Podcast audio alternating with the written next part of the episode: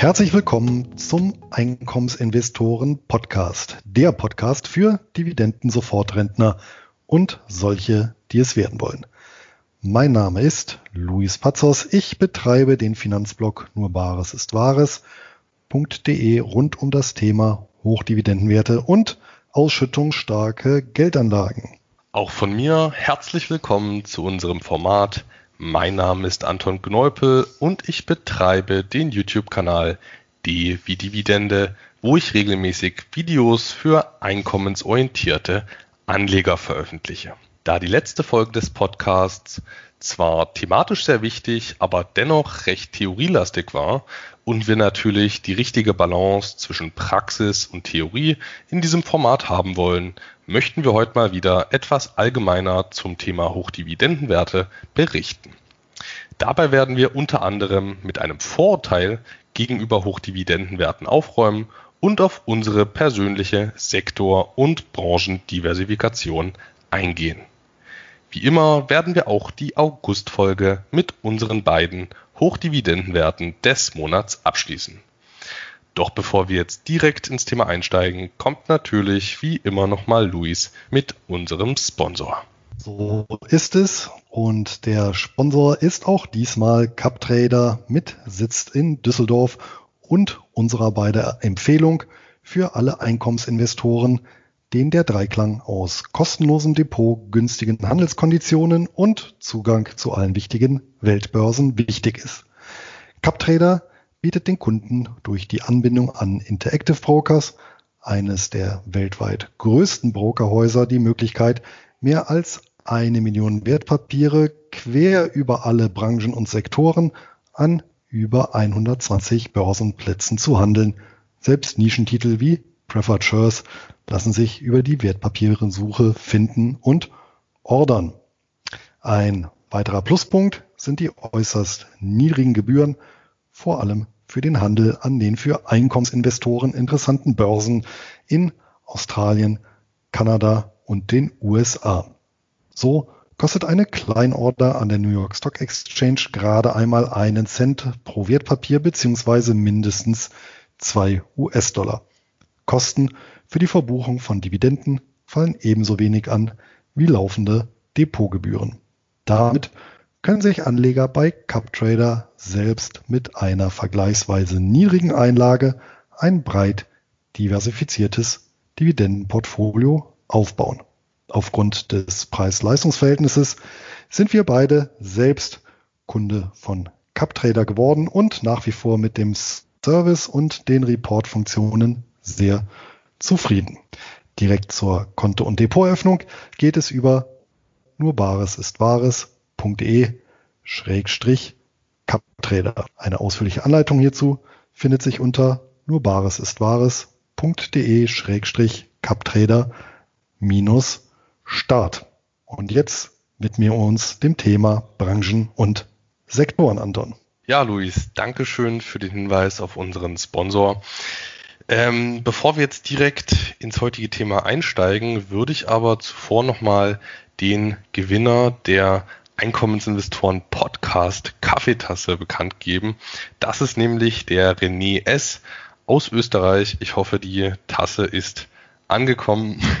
Ja, jetzt kann der René noch standesgemäßer seinen Kaffee genießen und ja, vielleicht ein Hinweis an alle österreichischen äh, Hörer, die sich mit dem landestypischen Aktienmarkt auskennen. Gibt es eigentlich dividendenstarke, interessante österreichische Papiere? Das würde mich auch mal tatsächlich interessieren, ist mir so gerade durch den Kopf gegangen. Ja, ich muss ehrlich sagen, den österreichischen Markt habe ich mir bisher auch noch nicht angesehen. Ich weiß auch ehrlich gesagt überhaupt nicht, wie dort die Auszahlungsfrequenzen sind. Ich könnte mir da gut vorstellen, dass es da wie in Deutschland immer nur eine Jahresdividende gibt. Aber vielleicht werden wir da auch eines Besseren belehrt.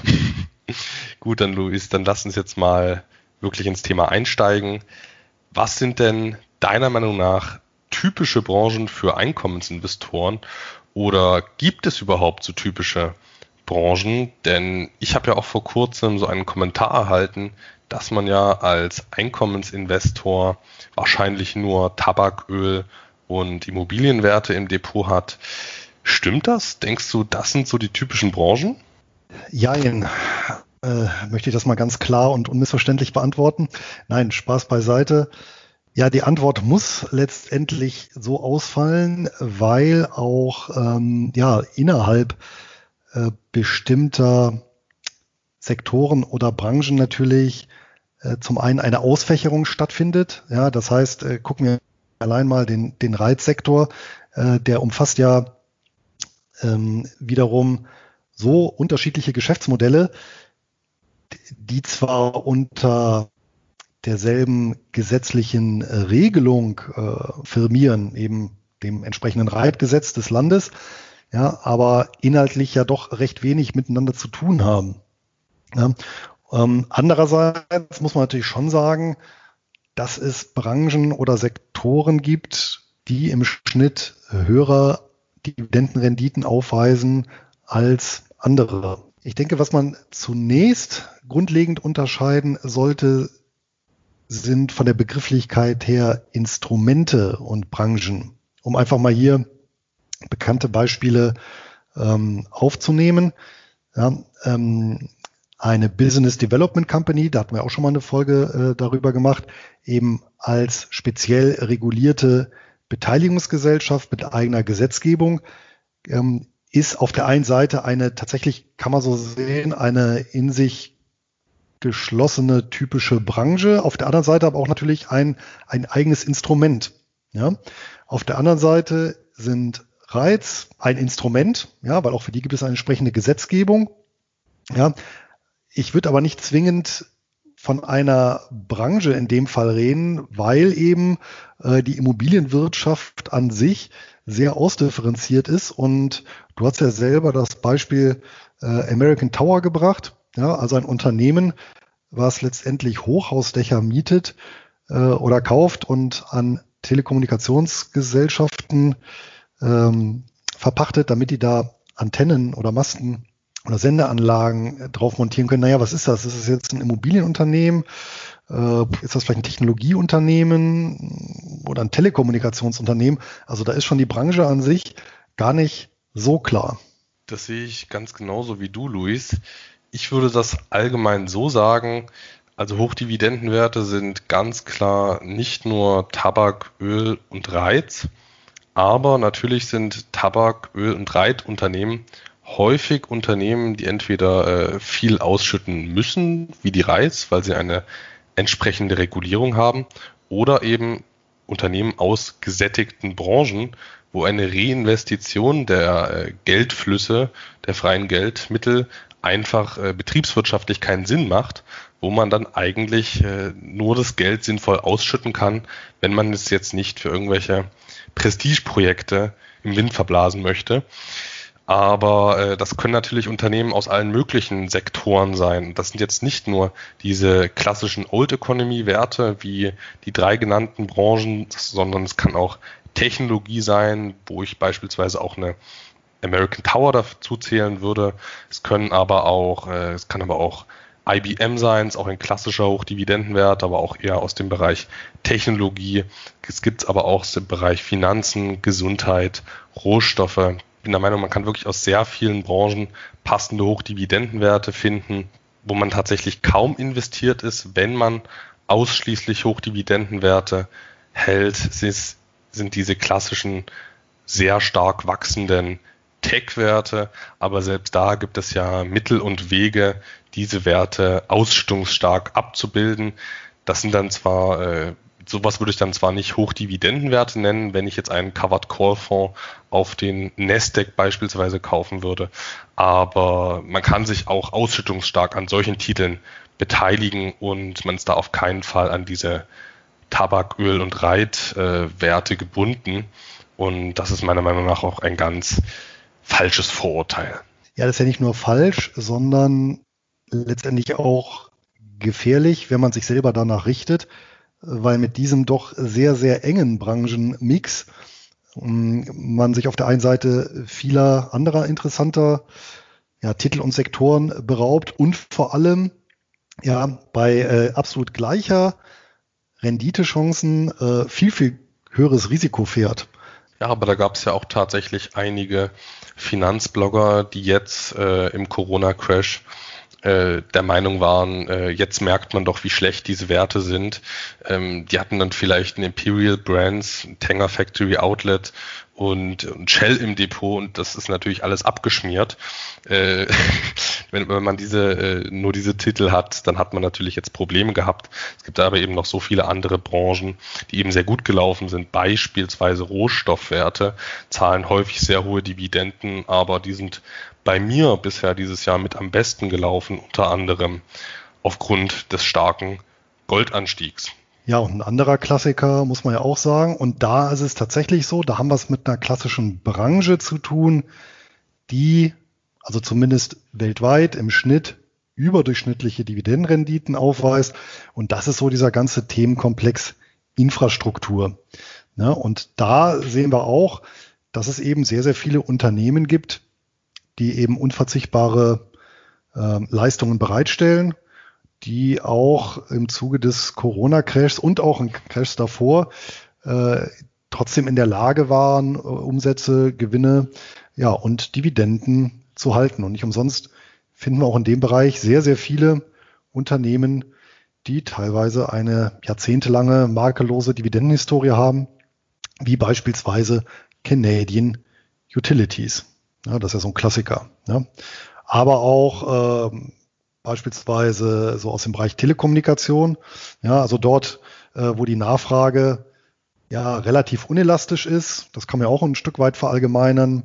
Äh, dort werden die Dividenden in der Krise äh, nicht so stark einbrechen, eventuell sogar konstant gehalten werden können oder aber ähm, teilweise auch äh, erhöht werden. Ne? Also ich habe auch den einen oder anderen Titel im Depot, wo jetzt zur Jahresmitte die Dividende nochmal erhöht wurde. Und nein, nicht nur bei Tabakaktien, ja, denn ähm, tatsächlich haben ja die Tabak- und Konzerne und Spirituosenhersteller, die haben ja im ersten Halbjahr kräftig äh, zugelegt.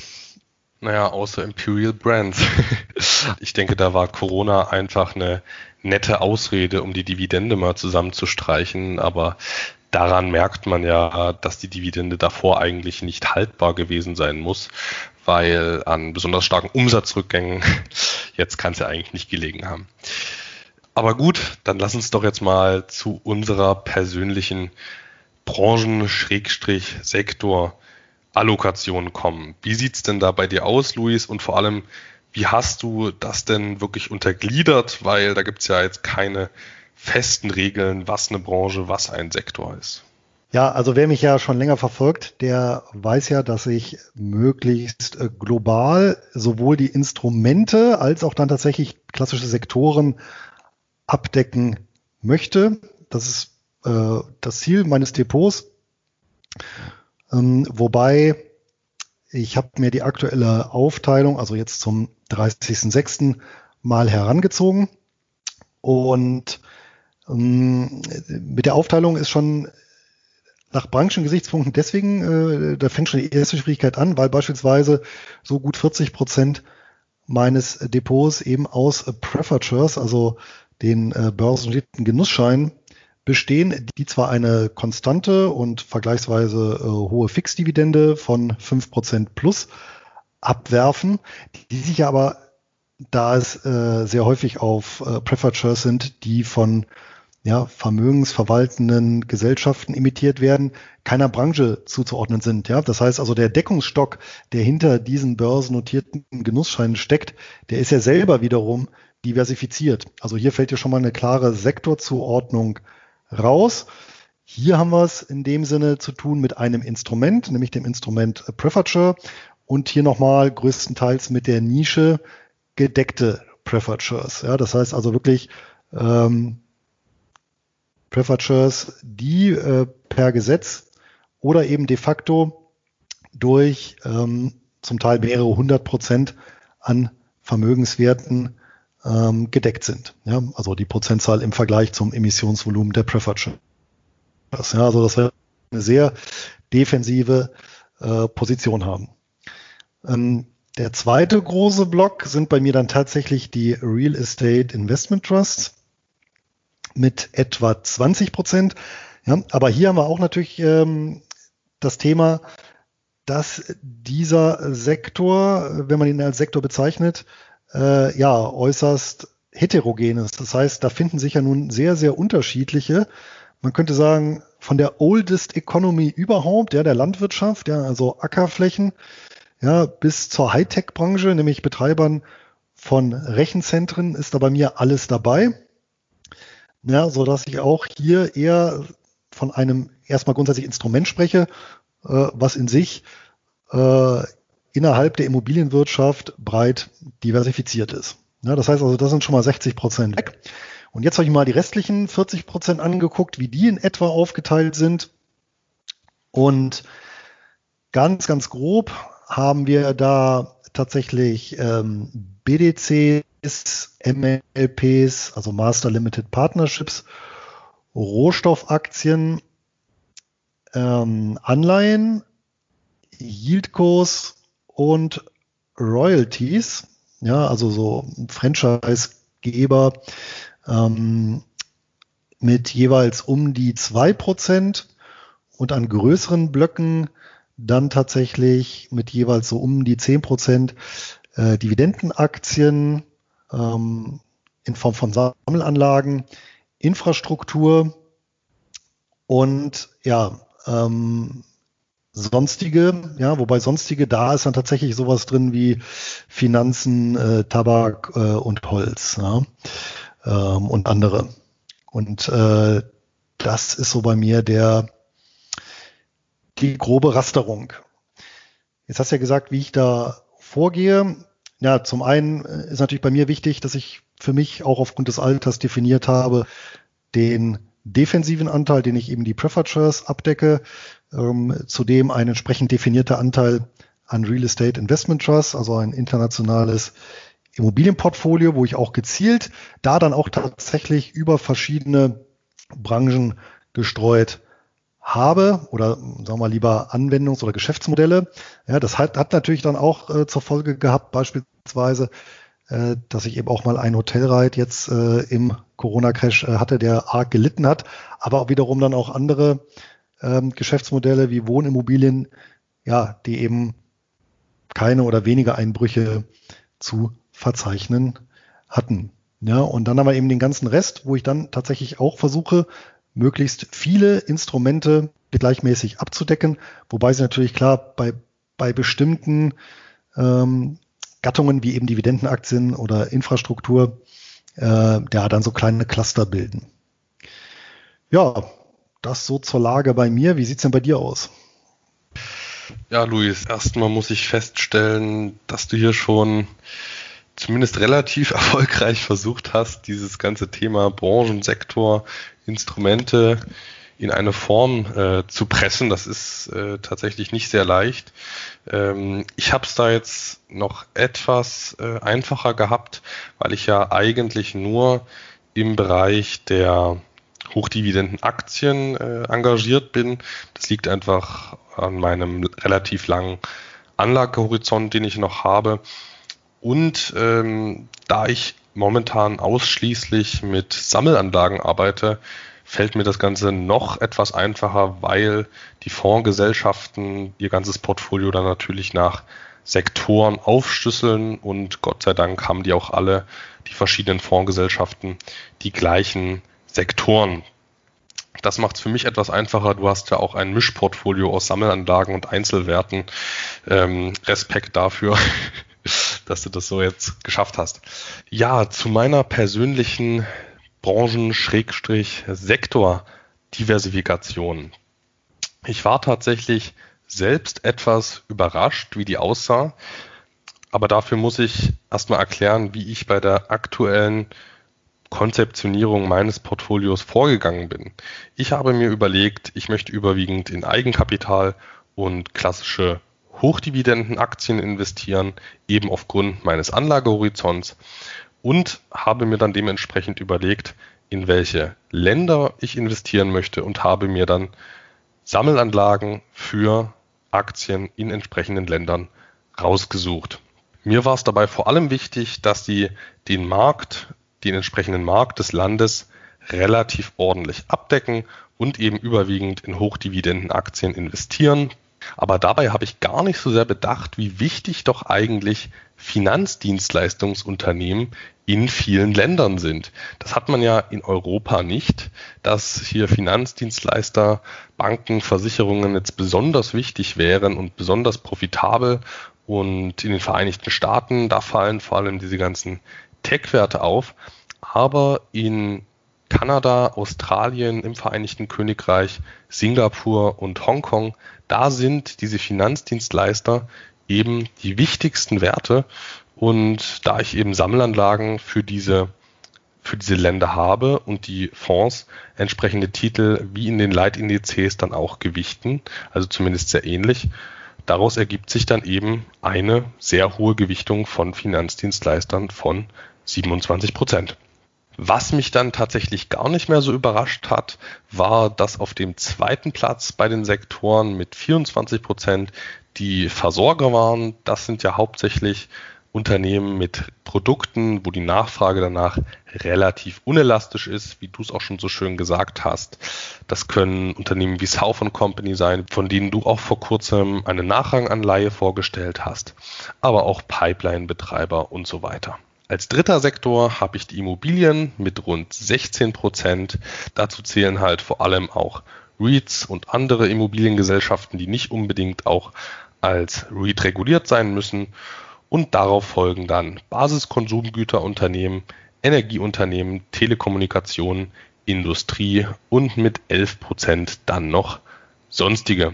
Ich denke, das ist ein relativ bunter Mix und wenn ich so überlege, habe ich jetzt eigentlich nur relativ wenig REITs, Energie und ähm, Tabakunternehmen in meinem Portfolio. Klar, Tabak zählt hier zu Basiskonsumgütern und gerade im Vereinigten Königreich hat man davon ja einige.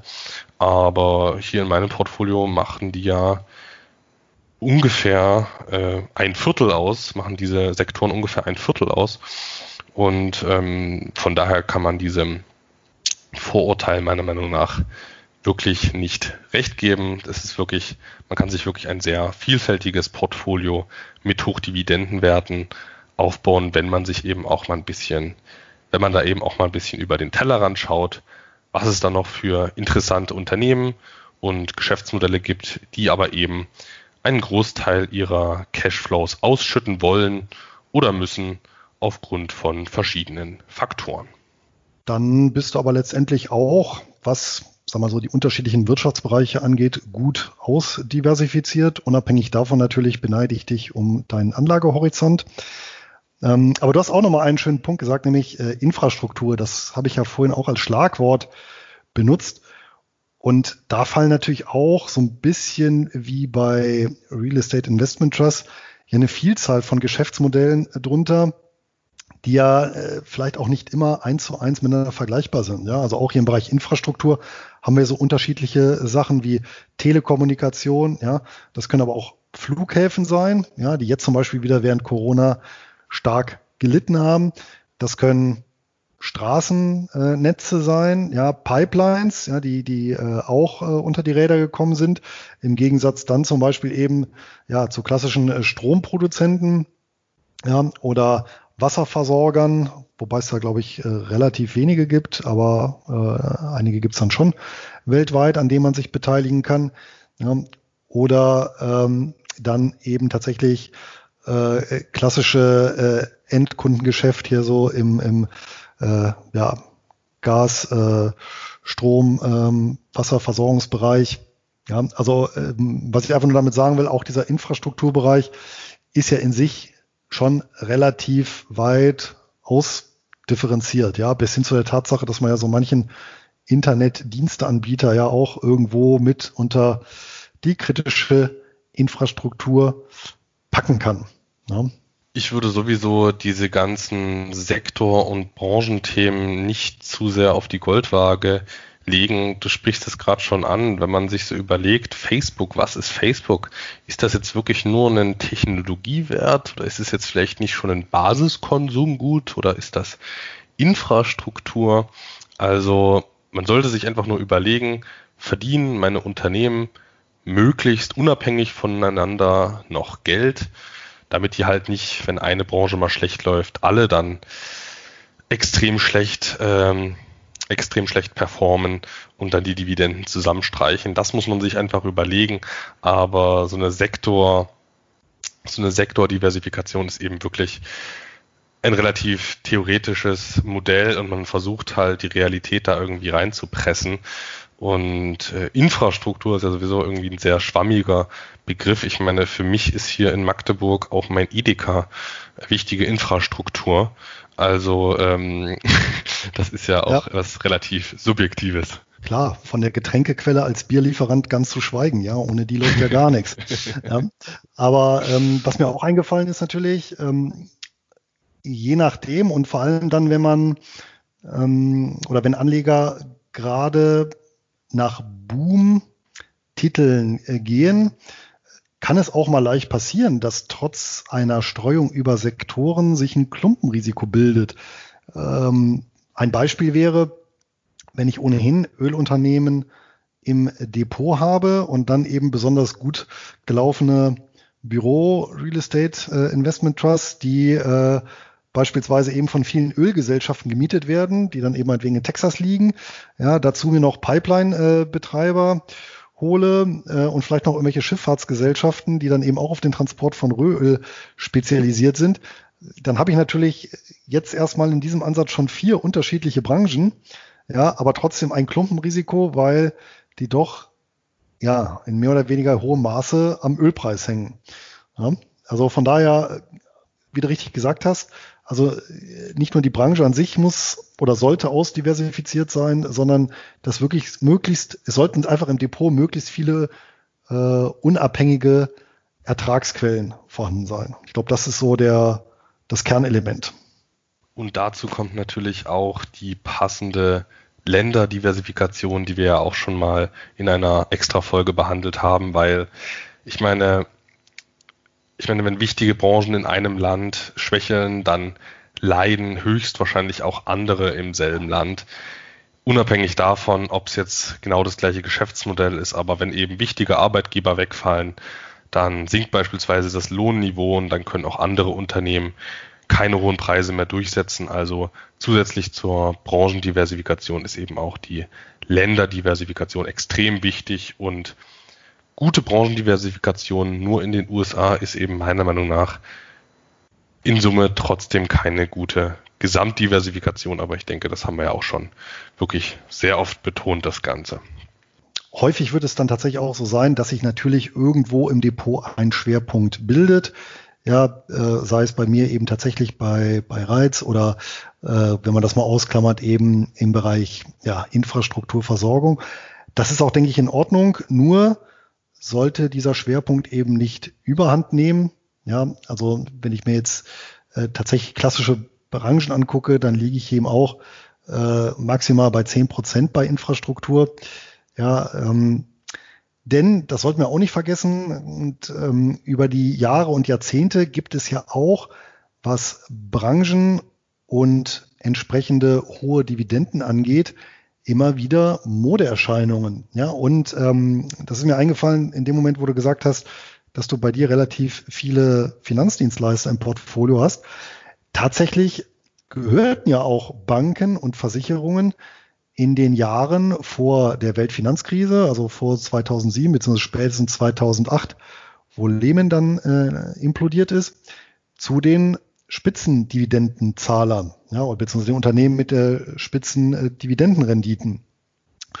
Und Anleger, die sich dann eben ähm, ja zu viele ja dieser Dividendenführerschaft äh, ins Depot gelegt hatten, äh, die waren dann eben sehr einseitig äh, mit Finanzdienstleistern ähm, positioniert, ja, mit entsprechend hohen Verlustrisiken. Ne?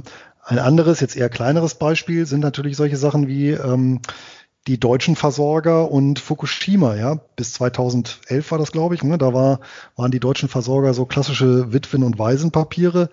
Dann fällt die Bundesregierung eine Entscheidung.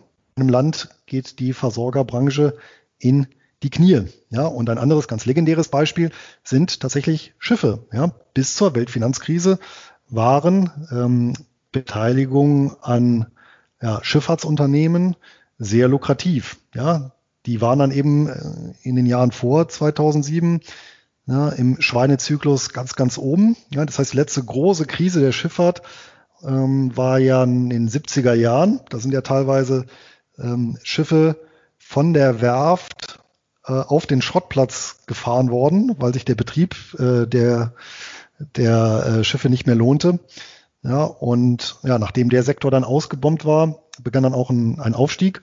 Bis 2008 eben auch die Frachtraten implodiert sind und sich ja bis heute nie erholt haben. Ja, also ähm, und ich denke, diese, diese Beispiele für, ja, ich sag mal, Lieblingsbranchen von Einkommensinvestoren oder ehemalige Lieblingsbranchen belegen, wie wichtig es ist, auch sich vielleicht mal die eine oder andere Nicht-Modebranche oder auch nicht so beliebte Branche ins Depot zu legen und wirklich hier ja mit breiter Brust in den Markt zu gehen und wirklich Klumpenrisiken verhindern. Und das gilt dann auch bei Sammelanlagen, insbesondere bei ETFs, weil das ist ja auch so ein klassisches Phänomen, bei Strategie-ETFs wie Dividenden-ETFs, die dann auch nach hohen Dividenden gehen und beispielsweise keine Diversifik Diversifikationskriterien äh, weiter anwenden. Da bilden sich ja dann auch recht schnell Klumpenrisiken. Ich denke hier zum Beispiel an ein äh, ETF von iShares auf ähm, Dividendenwerte im Pazifikraum, der eben ein, eine 60 Prozent Quote von australischen Titeln hat, weil die eben gemäß der Richtlinien ja überrepräsentiert sind, ja, oder andere ETFs oder Fonds, die in der Zeit vor der Finanzkrise eben sehr sehr viele Finanzwerte aufgrund der hohen Dividendenrenditen im Bestand hatten. Ja, also auch hier Augen auf und ähm, ja, die klassischen Diversifikationskriterien beachten. Ich fühle mich aber tatsächlich sehr wohl mit meiner persönlichen Branchendiversifikation. Ich muss ehrlich sagen, ich verlasse mich da ganz auf den Index-Provider beziehungsweise auf das aktive Management. Ich habe ja eher aktive und eher passiv gemanagte Produkte, Sammelanlagen in meinem Portfolio und das richtet sich aber meistens nach den Leitindizes. Und ja, wenn das eben so ist bei mir, da fühle ich mich damit wohl.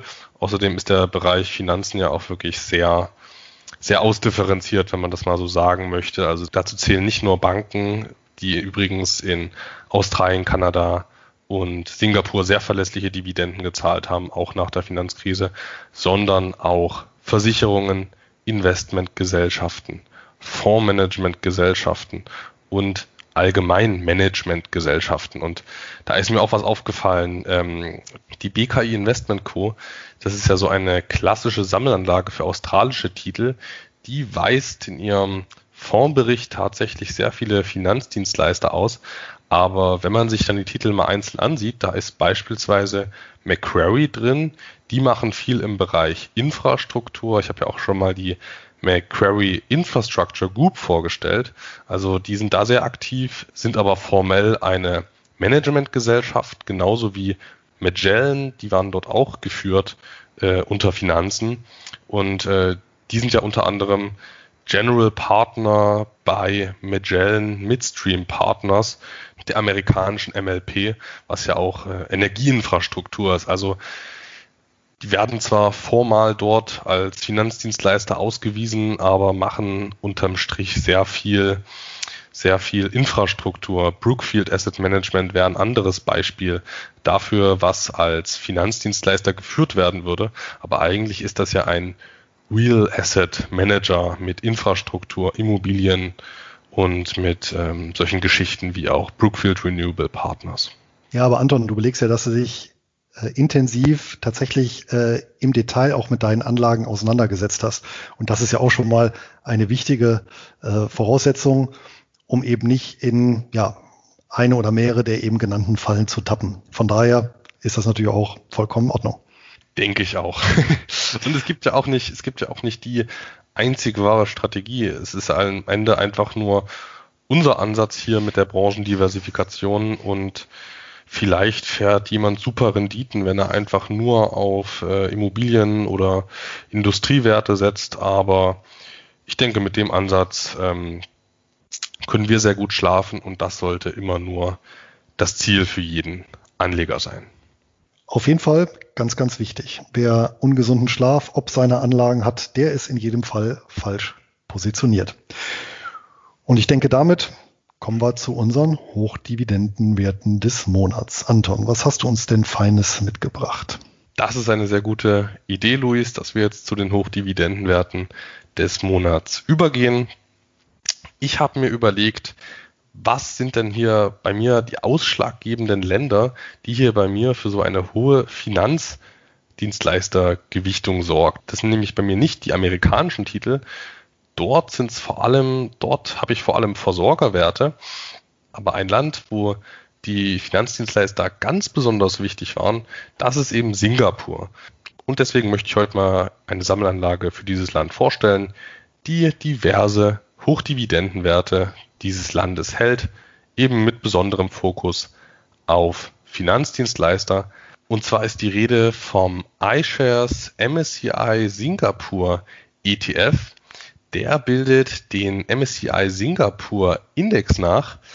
Und ja, der enthält rund 40 Prozent Finanzdienstleister, obwohl ich Singapur relativ niedrig in meinem Portfolio gewichtet habe, sorgt natürlich so eine Bedeutung in diesem Land dann auch für einen höheren Portfolioanteil, ähm, was Finanzen angeht. Und ja, warum sind eigentlich Finanzen, Finanzdienstleister in Singapur so wichtig? Das liegt einfach daran, dass es sich um ein weltweites Handels- und Finanzzentrum handelt. Und ja, dort verdient man eben besonders gut als Finanzdienstleister. Der ETF enthält 28 nach Kapitalisierung gewichtete Aktien mit Sitz in Singapur und hat keine klassischen Kriterien wie eine besonders hohe Ausschüttungsrendite, sondern bildet den Markt dort relativ breit ab, aber eben mit den größten Titeln, das sind eben Banken und die haben glücklicherweise recht hohe Ausschüttungen. Die Gewichtung der Finanzdienstleister habe ich ja bereits genannt mit rund 40 Prozent. Das Ganze wird dann im ETF gefolgt von den Immobilien, danach kommen Industriewerte, gefolgt von Kommunikation, Nicht-Basiskonsumgüter, Basiskonsumgüter und IT.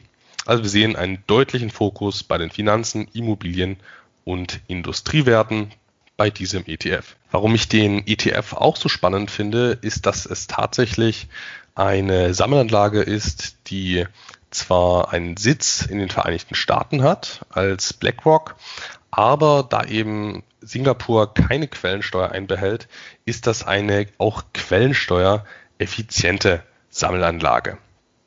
Gezahlt wird zweimal im Jahr mit einer, mit einer etwas kleineren Ausschüttung im Juni und einer etwas größeren im Dezember. Zuletzt ging das Ganze aber etwas zurück, lag auch einfach daran, dass die kleine Zahlung jetzt im Juni natürlich direkt nach der Corona-Krise, nach der Shutdown-Krise Krise war und da ja einige Unternehmen zumindest vorerst die Zahlung ausgesetzt oder gesenkt haben.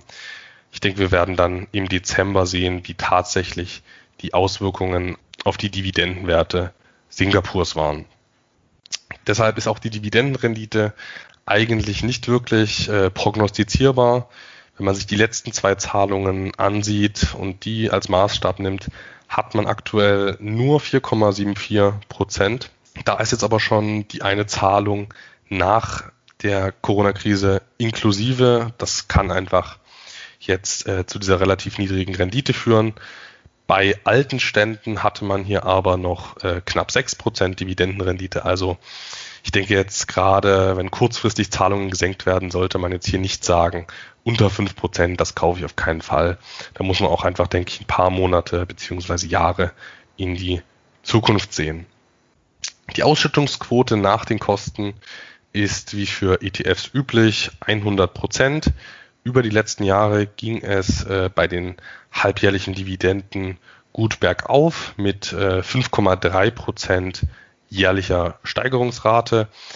Wie das jetzt nach der Shutdown-Krise weiter verlaufen wird, äh, kann man natürlich jetzt noch nicht feststellen. Wie gesagt, die Dezember-Ausschüttung wird dann, denke ich, wirklich zeigen, wie die gesamten Auswirkungen auf diesen Markt waren. Die Dividendenserie ist aufgrund eben dieser Senkung jetzt wirklich nur seit 2020 Ähm, und die Verschuldungsquote ist ETF typisch bei 0%. Also hier hat man keine zusätzlichen Risiken durch entweder einen klassischen Fremdkapitalhebel oder durch Preferred Shares, wie es zum Beispiel einige Fonds in den Vereinigten Staaten machen. Größere Kursgewinne gab es währungsbereinigt eigentlich seit 20 Jahren nicht. Die Fondswährung ist zwar US-Dollar, aber natürlich äh, sind das alles Werte, die in Singapur-Dollar notieren, hauptsächlich in Singapur-Dollar Geld verdienen und auch so ausschütten. Deswegen muss man natürlich auch immer überlegen, wie das Ganze währungsbereinigt verlaufen wäre. Da hätte man jetzt in den letzten Jahren wirklich keine großen Kursgewinne eingefahren. Maximalverlust lag in der Finanzkrise bei immerhin 64 Prozent, weil vermutlich hier auch einfach viele Anleger jetzt nicht die größte Sicherheit in einem doch noch so kleinen asiatischen Land gesehen haben. In Summe, trotz der äh, relativ niedrigen Dividendenrendite, der nur halbjährlichen Ausschüttungen und der kleinen Dividendenkürzungen, gebe ich dem Ganzen trotzdem noch sechs von zehn goldenen Gänseeiern. Aber eine Sache darf ich jetzt tatsächlich nicht vergessen. Handelbar ist der ETF leider nicht bei EU-Brokern aufgrund der MIFID II-Richtlinien. Es ist nämlich kein UCITS-konformer ETF. Man kann das Ganze nur bei beispielsweise Schweizer Brokern kaufen oder sich das Ganze über Shortputs andienen lassen ist eigentlich relativ einfach, wenn man sich mal damit beschäftigt hat und wenn man beispielsweise diese Shortputs im Geld verkauft, kann man auch wirklich die Wahrscheinlichkeit, dass man diesen Wert dann auch eingebucht bekommt, erfolgreich nach äh, gewisser Wartezeit, kann man die Wahrscheinlichkeit auch deutlich erhöhen. Aber jetzt zu dir, Luis. Was hast du uns denn heute mitgebracht? Ja, ich habe heute einen Einzeltitel äh, mitgebracht und um das Klischee zu bedienen, es handelt sich natürlich um einen Reit, allerdings um einen sehr speziellen Sektor, in dem dieser Reit beheimatet ist. Und auf diesen Sektor bin ich gestoßen über den Finanzblock Divantis. In dem, in dem Zuge herzlichen Gruß an Ben Weihe. Und zwar hatte der vorgestellt vor einiger Zeit einen Reit im Bereich äh, Social Housing und äh, diese Kategorie habe ich mir mal näher angeguckt. Worum geht's da? Hierbei handelt es sich um Immobilien, die zwar im Eigentum eines Reits sind, allerdings an Kommunen vermietet werden, die wiederum diese Immobilien nutzen, um ja letztendlich äh, Menschen unterzubringen, die ja von Gesetzes wegen Betreuung bedürfen. Hier schwerpunktmäßig tatsächlich ähm, behinderte äh, Menschen, ja, die ähm, je nach Schweregrad der Behinderung dann eben mehr oder weniger betreut werden.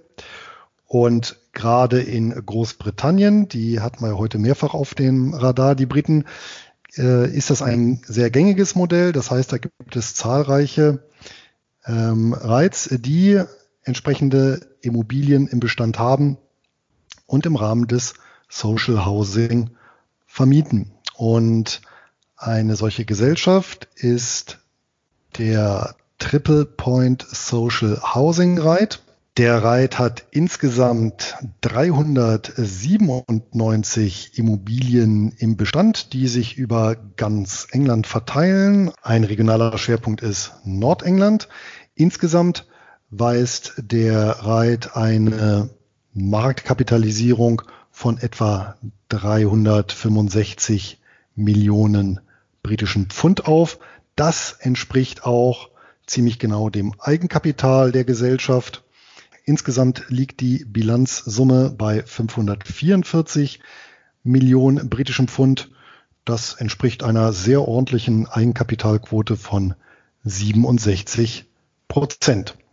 Bemerkenswert ist äh, tatsächlich die Dividendenhistorie. Dazu muss man nicht sagen, der Trust ist noch nicht allzu alt, sondern erst seit 2017 börsennotiert.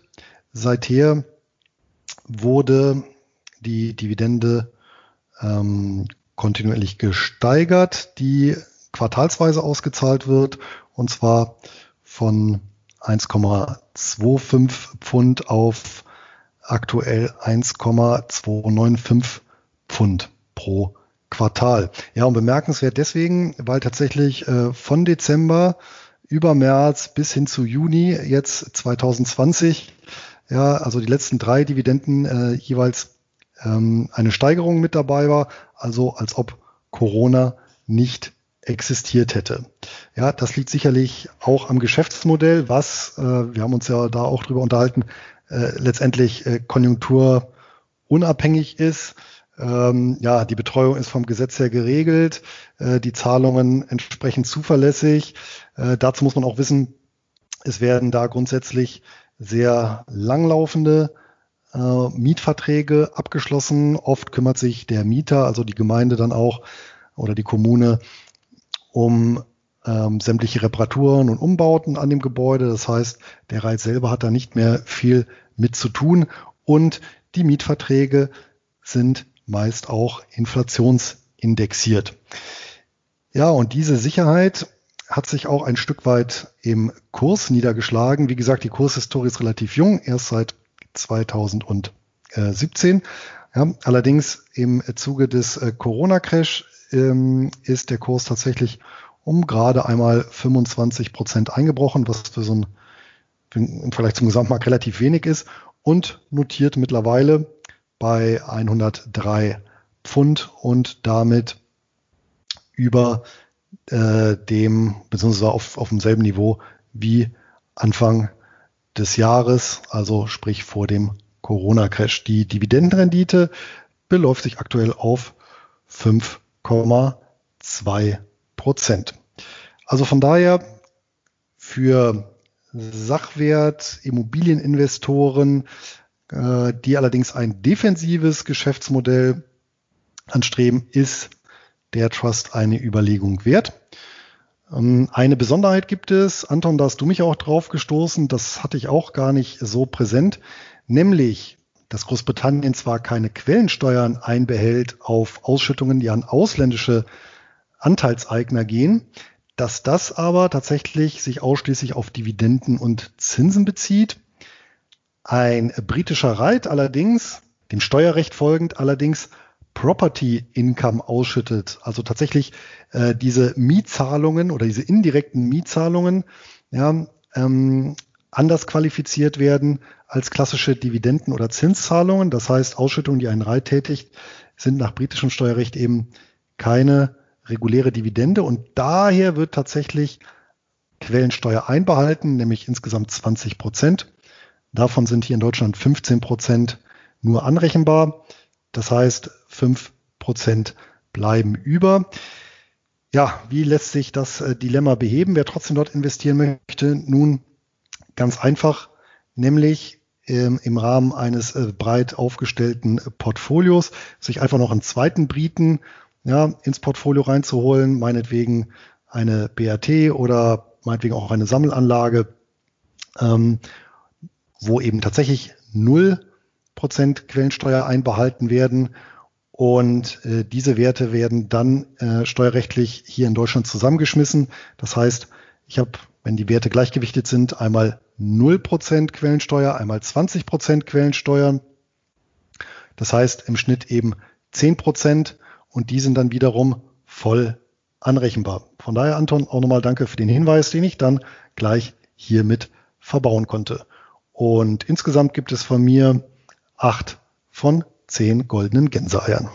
Das mit dieser exklusiven Quellensteuer für britische Reiz, das habe ich mir tatsächlich auch nicht, äh, habe ich mir tatsächlich auch nicht angelesen, sondern musste es einfach äh, bei einer Ausschüttung selbst erfahren. Ich hatte mir mal spaßeshalber, als ich noch ein Portfolio mit einigen Einzelwerten hatte, British Land äh, ins Depot gekauft und musste dann einfach eine erhöhte Quellensteuerbelastung dort feststellen. Aber ja, das sind eben so die Feinheiten, wenn man sich international als Einkommensinvestor aufstellen möchte. Ja, damit ist auch die 16. Folge des Einkommensinvestoren Podcasts zum Ende gelangt. Wie immer gilt, der Handel mit Wertpapieren ist mit Verlustrisiken behaftet, auch wenn es sich um defensive Papiere handelt, bis hin zum Totalausfall. Und wir übernehmen wie immer keine Haftung für Schäden, die aus der Nutzung oder Nichtnutzung der angebotenen Informationen resultieren.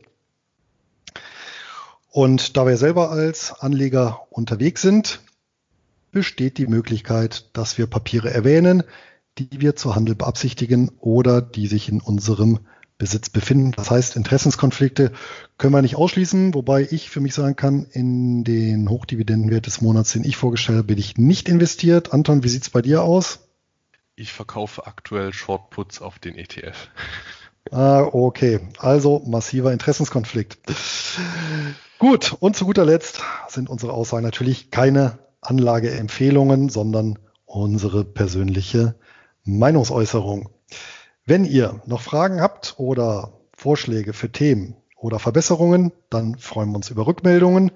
Gerne als Kommentar direkt unter die Podcast-Folge oder aber an Einkommensinvestoren at nurbaresiswahres.de. Und wenn ihr keine Folge verpassen wollt, dann könnt ihr unseren Podcast direkt abonnieren oder uns über einen unserer zahlreichen Kanäle folgen.